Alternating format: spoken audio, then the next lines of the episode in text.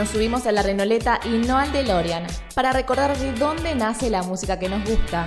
Subite con nosotros para volver al pasado, donde la magia ocurre con Lara Neira y Facundo Cuesta.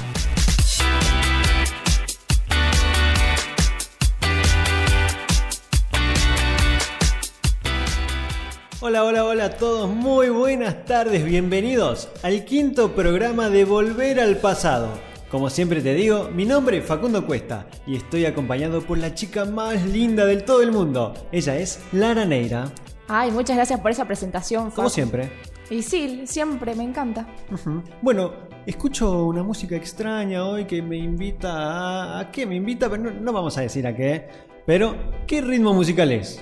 Bueno, a ver, yo creo que muchos con esta instrumental ya se imaginarán de qué canción se trata y Mm. pueden tener como una idea de qué género es. Sí. Pero yo se los digo, y es el cuarteto.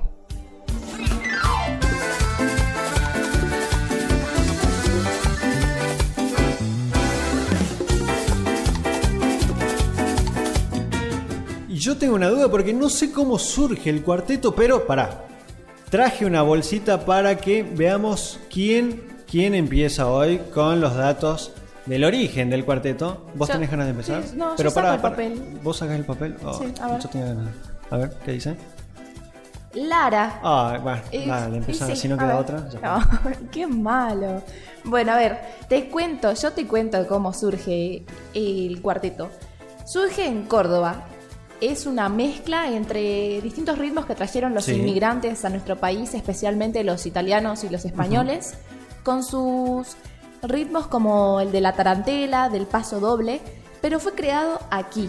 Fue creado por los miembros de la clase trabajadora argentina. Para, para, porque, mira, encontré recién un datazo y que dice que en sus comienzos fueron una orquesta eh, de cuatro músicos. Claro, Eh, por eso cuarteto, Pero supongo. pará, una orquesta que animaban fiestas encima. Y deben haber sido buenas fiestas, la verdad, para escuchar cuarteto. Y bueno, y dice que en los años 90 el género se volvió muy popular en toda la Argentina gracias a la aparición del gran Rodrigo el Potro. Rodrigo Bueno, quien en 1996 sacó su canción, una de las más famosas, Lo mejor del amor. Ay, sí, fue lo mejor del amor, lo que he vivido Bueno, bueno, bueno. contigo. Bueno. Ah, no me la cortés así. Ya sé que lo mejor del amor lo viviste conmigo, pero Bueno. bueno, no, no, no estamos para cantar, estamos para contarle a la gente cómo surge, ¿no? El cuarteto. Bueno, a partir de que aparece Rodrigo a la escena musical, este ritmo ya, ya no es escuchado solamente por la clase baja, sino también por toda la población y sin distinción de clases. Ya no es escuchado por la clase baja porque va en ascenso. Qué gracioso. Pero más gracioso es que el cuarteto, por suerte, hasta el siglo XXI sigue vigente. Ya tantos por nombres más clásicos como la Mona Jiménez y Trulala, o por los nuevos músicos como Ulises Bueno, que es pariente de Rodrigo Bueno, Es primo, sí. es primo de Rodrigo Bueno, y por Damián Córdoba. Mira, te tengo un súper datazo, A ver. una curiosidad que, que no, no la conoces. No, no, a ver, ¿Sabes cuándo es el día del cuarteto? A ver, pensa. ¿tiene día? Obvio, cuarteto, ritmo musical nacional. A ver, ¿cuándo es? A ver, tírame una fecha, a ver si se te ocurre. A ver si le pegas cerca. 25 de diciembre. Feliz Navidad, estás en un cumple. es el 4 de junio y es en conmemoración a la primera presentación en vivo del cuarteto Leo en 1943. Mira vos, el cuarteto es de Géminis. Géminis, ¿qué es eso? El ¿Otra signo banda? del zodíaco. Ah, perdón, yo Ah. de signo cero.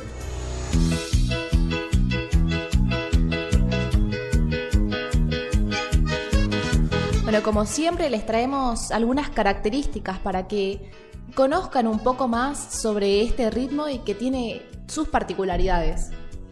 El nombre surge a partir de una evidencia que originalmente era tocado por cuatro músicos, como ya lo dijimos Claro, anteriormente, cuarteto. que, que tocaban el contrabajo, el piano, violín y el acordeón, aunque actualmente las agrupaciones de cuarteto utilizan cerca de, a ver, ¿cuántos músicos pensás que tienen los cuartetos hoy? 10, 7. No, ¿Estoy lejos? lejísimos. ¿Cuánto? 15, entre 15 instrumentos, eh, de los cuales hay instrumentos de percusión, cuerdas, viento, piano y teclado. Bueno, también contarles que existen tres subgéneros del cuarteto, que está uno de ellos es el cuarteto tradicional, que es el original, el nacido de la mezcla, como decíamos hace un rato, de la tarantela y el paso doble. Que bueno, algunos representantes de esto, de este subgénero es la Mona Jiménez, Rodrigo Bueno, Ulises Bueno, entre otros. Estos son los buenos, ¿no?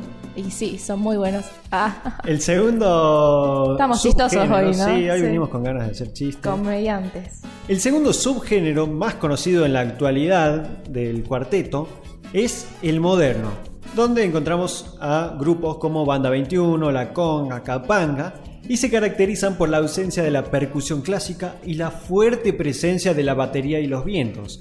Es notable su similitud con ritmos como el rock nacional. Bueno, y yo tengo el tercer subgénero, que es algo que yo tampoco conocía, no sé si vos, pero es el merentento. Medio trabalengua, ¿no? Y sí, merenteto. Merenteto, que es una mezcla entre el cuarteto cordobés y el merengue. Se lo atribuyen al cantante Giancarlos, que tiene un origen dominicano y por ahí viene, digamos, el género musical. Pero yo la verdad que no lo conocía y creo que no Creo lo que acá no se escucha, ¿eh? Creo que no. Bueno, pero ya tenés un datazo más.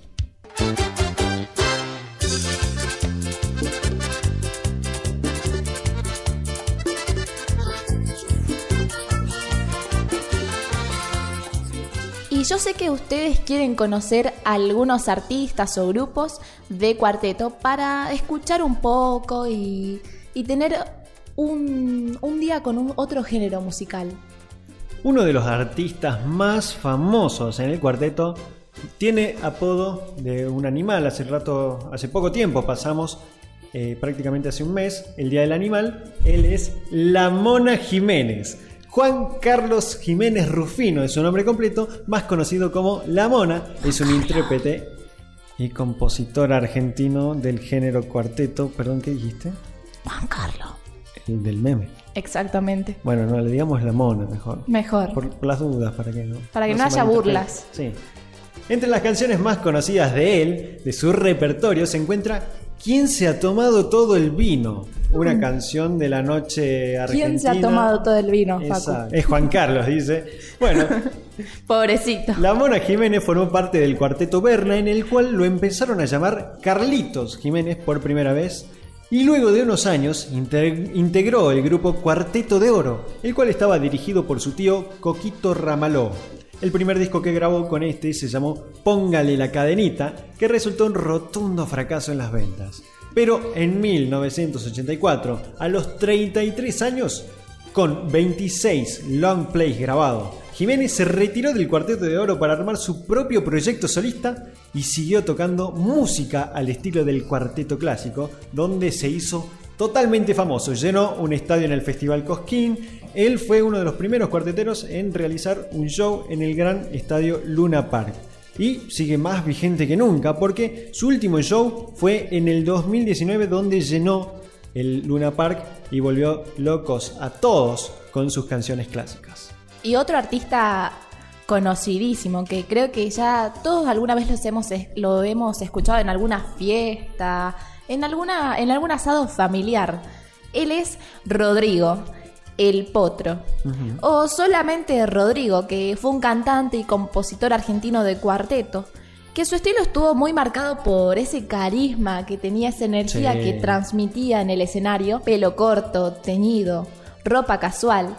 Él hacía como la diferencia entre los típicos cantantes de cuarteto con sus colores bien fuertes, estridentes y el pelo todo largo y rizado. Él quería ser único, digamos. Claro, él era el distinto. Rodrigo era distinto. Él amplió la música del cuarteto a la escena nacional, ya que como mencionamos an- mencionábamos antes, era como escuchada más por las clases bajas, pero Rodrigo lo puso de moda. Él marcó la diferencia. Su primera aparición fue a los dos años, re chiquito, en el programa Fiesta de Cuarteto junto con el amigo de la familia, Juan Carlos, la Mona Jiménez. Ah, el que hablábamos recién. Claro, recién todo está Son conectado. amigos, mira. El mundo es un pañuelo, todo está conectado. Durante su preadolescencia, Rodrigo co- colaboró con la banda Chévere en algunas presentaciones en directo y dejó la escuela a los 12 años para realizar una audición que, bueno, le resultó bastante exitosa porque se convirtió en quien es hoy.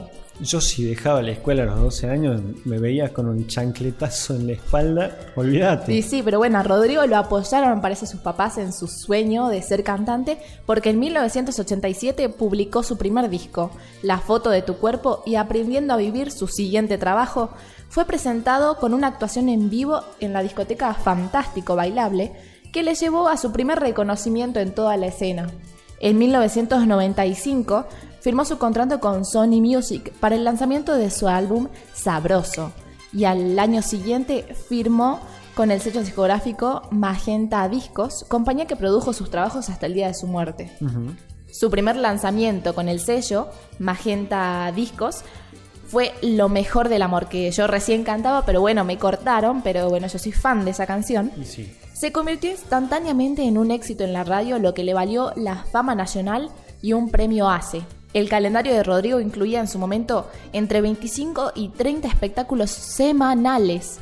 Debido a sus exigentes giras, comenzó a trabajar en exceso y bueno, esto eh, comenzó a interferir en su rendimiento. El fallecimiento del cantante causó una gran conmoción en los medios de comunicación argentinos y entre la población en general que lo amaba. Todo el mundo amaba a Rodrigo. Pero bueno, a pesar de su trágico final, la leyenda continúa. Hasta acá te hicimos saber, te hicimos escuchar y te hicimos amar el cuarteto con toda la información que te pasamos. Mi nombre es Facundo Cuesta y ella, la que te habló del potro, el cuartetero más famoso en la Argentina, Lara Neira. Chao a todos, muchas gracias por acompañarnos el día de hoy. Chau Facu. A ver, cántanos un poquitito más. Ahora sí, Ahora sí. fue lo mejor del amor, lo que he vivido contigo.